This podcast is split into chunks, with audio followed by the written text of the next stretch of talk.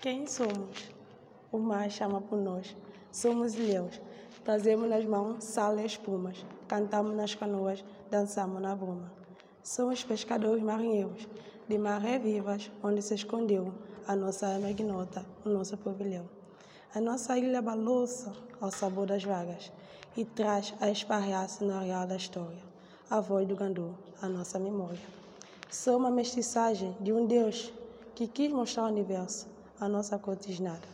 Resistimos à voragem do tempo, aos apelos do nada. Continuaremos a plantar café, cacau e a comer por gosto fruta-pão, filho do sol e do mato, arrancado à dor da escravidão.